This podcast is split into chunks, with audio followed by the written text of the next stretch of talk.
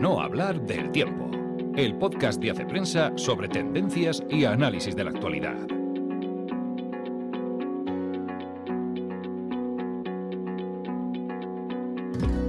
Hola amigos, una semana más nos encontramos en el podcast de Hace Prensa. Soy Ana Sánchez de la Nieta y hoy se cumple un año de esa operación especial de Vladimir Putin contra Ucrania, una operación especial que se ha convertido en una larguísima y cruenta guerra con millares de víctimas y muchísimas consecuencias económicas. Antonio Rubio publica esta semana un análisis de cómo está la guerra y cuáles son las perspectivas de futuro. Pero además de este tema de actualidad, en el podcast vamos a hablar, que va a ser un podcast un poco especial porque vamos a hablar de menos temas y más pistas culturales.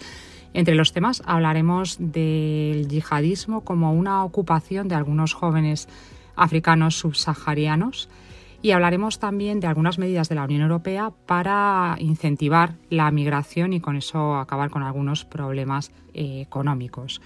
Y en las pistas culturales, que os he dicho que vamos a tener mm, más más que menos, tenemos dos ensayos que nos trae Juan Meseguer. Vamos a hablar de, The Quiet Girl y de Searching, porque se estrena esta semana Missing, una película de acción adrenalítica que tiene una secuela que está ya en plataformas. Vamos a hablar de la exposición de Gaudí, de un podcast y seguro que hay más temas. Así que vamos empezando.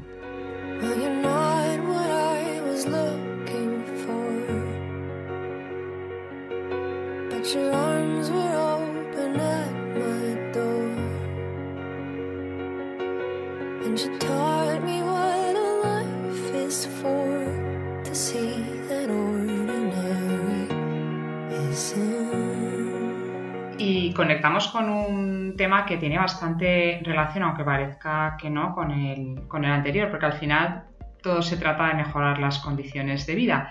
Y Ana Tartalejos esta semana ha escrito un artículo que titula La Unión Europea incentiva la migración laboral, que podría parecer una cosa un poco extraña porque tenemos la idea de ese cierre de fronteras, de esa prevención contra la migración, pero es verdad que Ana añade con condiciones.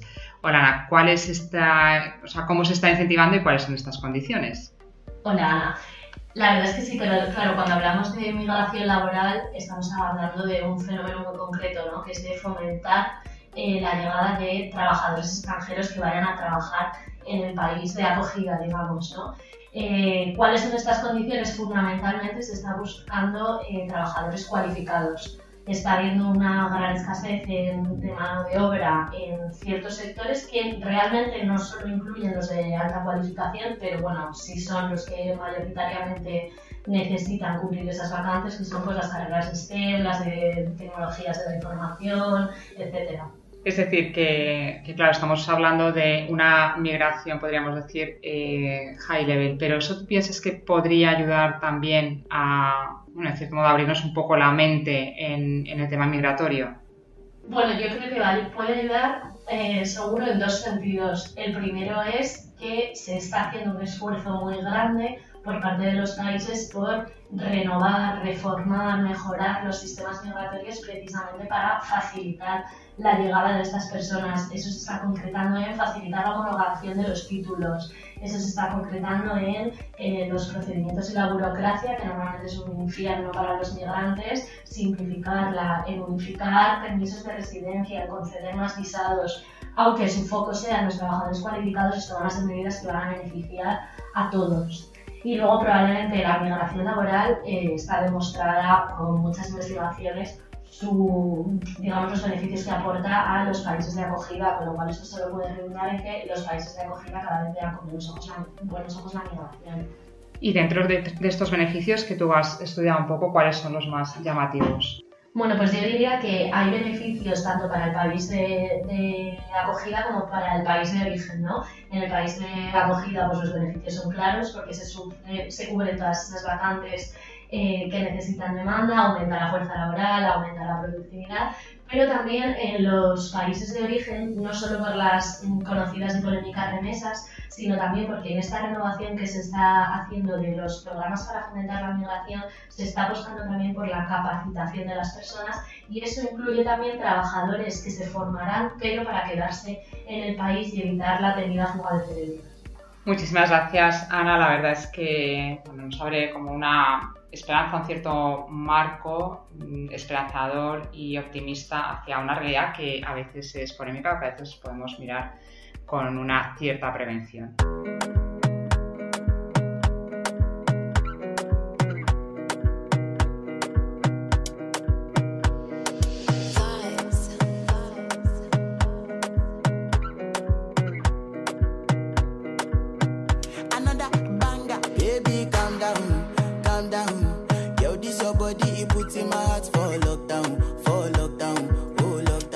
Y abrimos el programa con un tema que me ha parecido sumamente interesante. Firma Luis Luque un artículo que titula Ocupación yihadista a tiempo completo. Frente a la idea un poco poética o cinematográfica que tenemos de jóvenes mm, yihadistas que se enrolan en movimientos terroristas, en organizaciones terroristas, con una motivación religiosa, esperando el paraíso, son muchos los informes que muestran que cada vez son más los jóvenes que se enrolan en estas organizaciones no buscando una retribución religiosa, una retribución en el más allá, sino una retribución en el más acá. Lo que están buscando muchas veces es un trabajo, una fuente de financiación, de, de subsistencia económica. En estos estudios eh, muestran cómo las motivaciones religiosas no es que desaparezcan, pero ahora mismo están en un cuarto o quinto, cuarto quinto lugar. Frente a esta realidad, muchos gobiernos están intentando invertir en programas, en ayudas que, en cierto modo, quiten de las garras de las organizaciones terroristas a estos jóvenes o que mm, permitan a estos jóvenes desengancharse de estas organizaciones, cosa que no es nada fácil porque son organizaciones que funcionan muchas veces como, sectas y ese, ese, desengancharse muchas veces lleva a que ante, ante el miedo vuelvan a las organizaciones a pesar de haber recibido unos medios para salir adelante. También hay que luchar contra un poco el fraude porque también hay jóvenes que se enrolan en estas organizaciones buscando esa ayuda una vez que salgan. En fin, es un panorama mm, complejo, pero que en el fondo lo que nos está revelando y lo que, nos está haciendo ver es la necesidad de invertir y de que esos jóvenes tengan otras salidas y que no sea una salida fácil de tanto seguridad económica como seguridad social enrolarse en movimientos y organizaciones terroristas. Pistas culturales para el fin de semana. La inercia acabará muriendo, cesará la vibración. Se irá apagando el movimiento, se disipará el calor. Y como os decía, esta semana tenemos menos temas porque tenemos más cultura y además tenemos la suerte de que Juan Meseguer nos hable de libros. Hola Ana. Hoy me cuelo en la sección de pistas culturales para recomendar eh, dos ensayos breves que he leído hace poco y que, me han gustado mucho. Tanto que, les he dedicado eh, mi último artículo titulado El atractivo de nuestro tiempo. Aunque son dos libros que tratan temas muy distintos, los dos ofrecen, eh, creo yo, argumentos convincentes para romper el bucle del pesimismo en un momento de fuertes cambios sociales. El primer libro es de Armando Cerolo, profesor de Filosofía Política y del Derecho en la Universidad de San Pablo, en Madrid, y tiene un título memorable, Época de Idiotas. ¿Quiénes son esos idiotas a los que se refiere el título? Pues básicamente son todas aquellas personas que, como Don Quijote o el príncipe Miskin, el protagonista de la novela de Dostoyevsky, se empeñan eh, en cultivar la bondad y el idealismo contra viento y marea. Personas que no renuncian al sentido crítico frente a la cultura de moda, pero que también se empeñan en proponer alternativas, en construir. Personas que eligen juzgar la sociedad actual, dice Cerolo, no por la ausencia de agua, sino por la sed que despierta. Y luego, bueno, pues que, con más o menos tino procura buscar maneras de saciar esa, esa sed. Esta actitud constructiva permite al, propio Cerolo en el libro pues, sostener que, estamos en un momento propicio de la historia para descubrir que la grandeza de la condición humana reside no en el poder de controlarlo todo a través de la técnica, que es lo que nos había dicho la modernidad, sino más bien eh, en categorías como la fragilidad, el cuidado o la bondad. El otro libro, el, otro ensayo que, he leído que me ha gustado mucho, se titula El deseo de saber, es de Ana Marta González, catedrática de Filosofía en la Universidad de Navarra e investigadora del Instituto Cultura y Sociedad, y en él presenta el, deseo de saber, el afán por conocer como una manifestación de amor al mundo, que lo vuelve, dice, más interesante a nuestros ojos y que otorga profundidad a nuestra, a nuestra manera de estar en él, de habitarlo.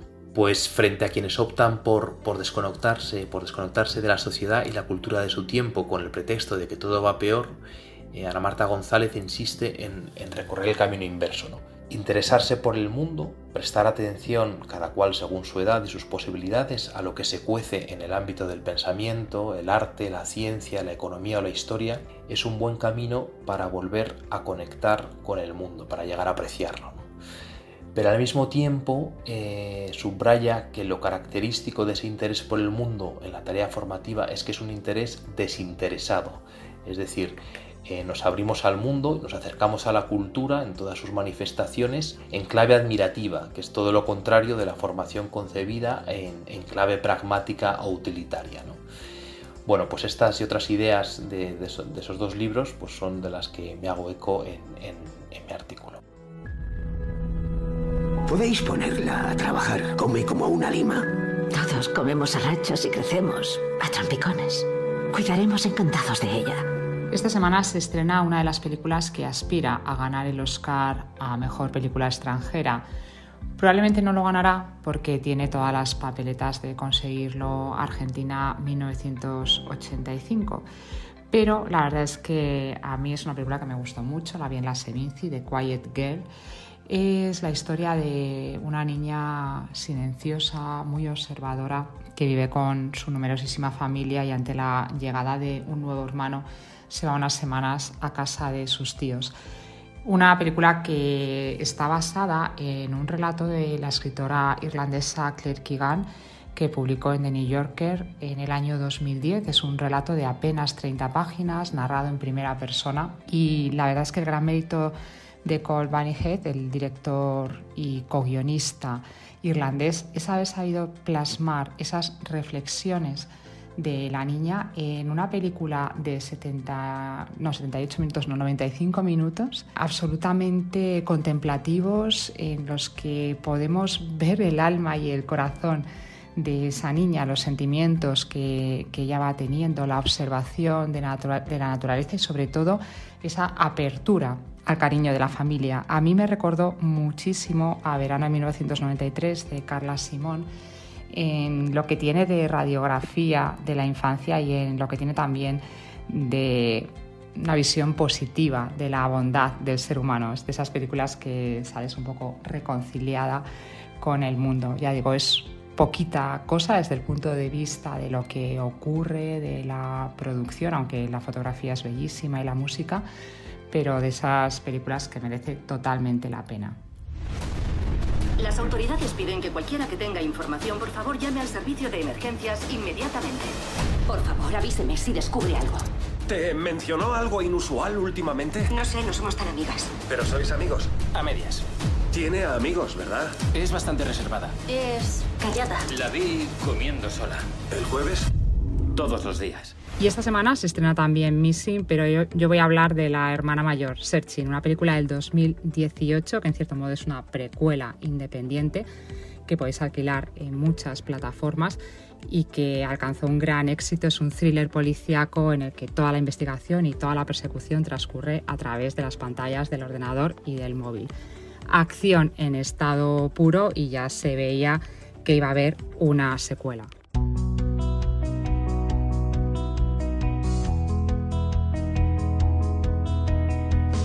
Y nuestra siguiente pista cultural es una exposición que podéis disfrutar los que estéis este fin de semana en Madrid, porque termina además este fin de semana. Hablamos de la exposición de Gaudí en Centro Centro, una exposición que empezó en octubre, que se ha prorrogado que termina ahora y que hemos publicado un artículo de Antonio Puerta en la que cuenta un poco no solamente describe la exposición, sino el talento y cómo entender mejor la figura y la obra de Gaudí, así que os recomiendo la exposición con una previa lectura del artículo.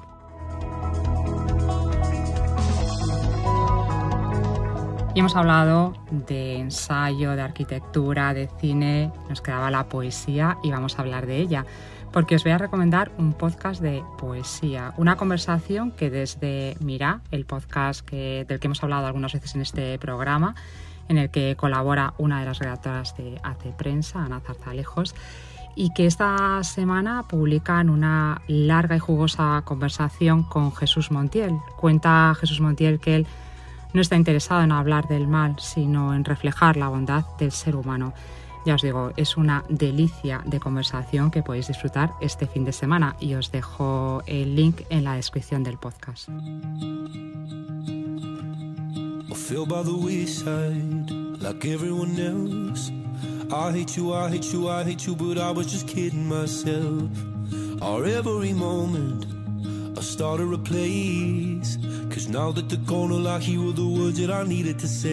Y toca ir terminando. Quizá habéis visto que esta semana hemos publicado un ebook con todas las entrevistas. Es un ebook que os podéis descargar todos los suscriptores desde la página web de Hace Prensa.